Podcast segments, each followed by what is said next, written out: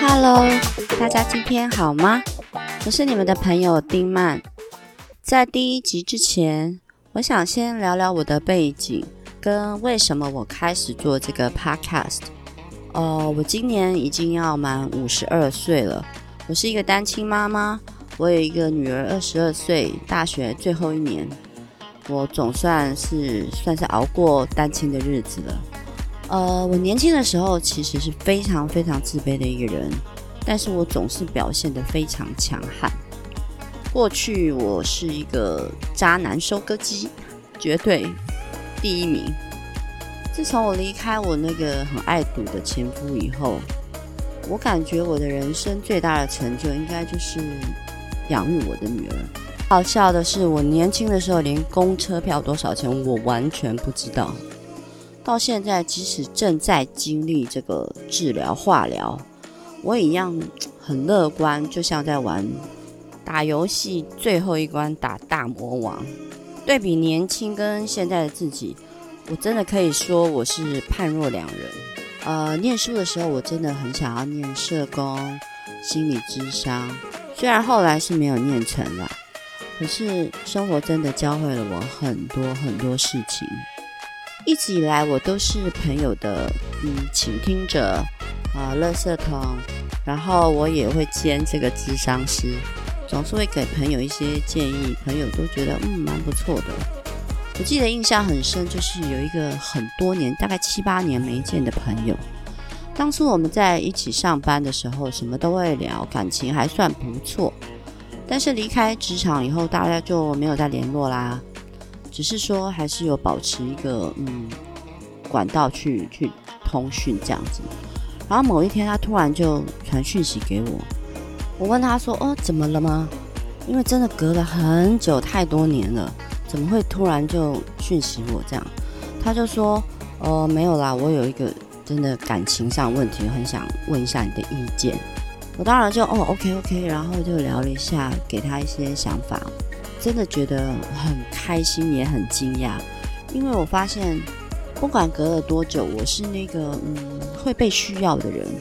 最棒的是，因为我真的很喜欢呃那种，不管是我能够帮助到别人一点什么，或者只是生活上一些小事，煮了一顿很好吃的饭菜。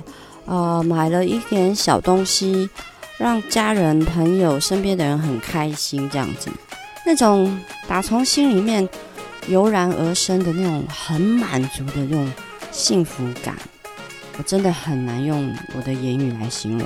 然后慢慢我就发现到，原来呃，帮助别人是我让我快乐的一个根本的东西。然后现在因为在化疗，经过呃去年开刀。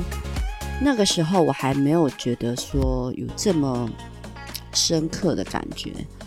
去年发现得乳癌的时候，那个礼拜在等报告，因为不知道你是哪一期，然后加上我母亲也有乳癌过世，所以我的担心真的是哇很难讲诶。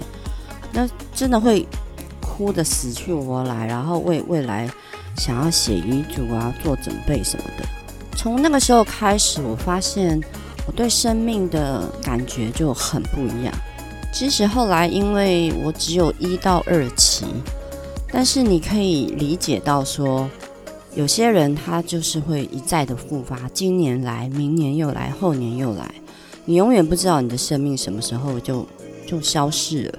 所以就给我了很大的动力，觉得我想做的事情，我全部都要去做。我不想要再做任何的等待。我报名了几个课程，是我一直都很想要上的。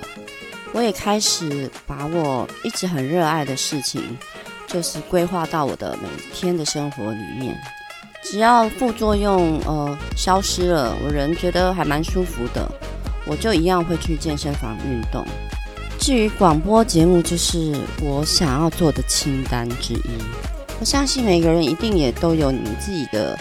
呃，很想做的一个 list。对我来说，人生最大的一种幸福感、满足感，是来自于能够帮助到别人。这就是我做 podcast 的原因。我希望我这几十年的人生经验，从很没用到现在，真的还蛮坚强的。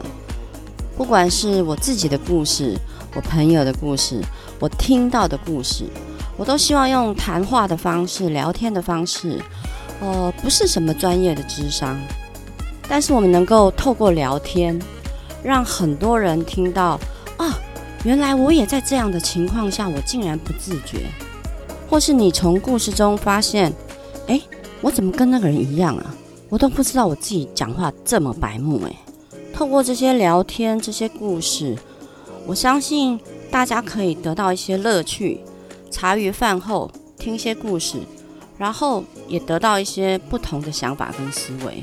我知道人生很不容易，其实我觉得人生是谈出来的，因为很多时候我们谈话的当中就可以了解到每个人的生活背景不同，文化不同，就是因为这么些不一样的地方，经过谈话，经过聊天以后，我们可以学到很多很多。不管你是什么年纪。有什么样的生活背景，什么样的来历，只要你现在某些情境，或者你生活上有什么问题，或甚至你觉得你很幸福、很美满，我相信从这些故事里面，呃，你们能够得到一些不一样的想法，我也能够从你们的留言回馈里面，然后学习到更多更多。OK，那下一集就是第一集喽。我们会来聊聊女生最常见的问题，就是恋爱。最近常常听到“恋爱脑”这三个字，我们就来谈谈恋爱脑的症状吧。那我们就抱着紧张、兴奋又期待的心情，期待下次跟你们空中相见。拜拜。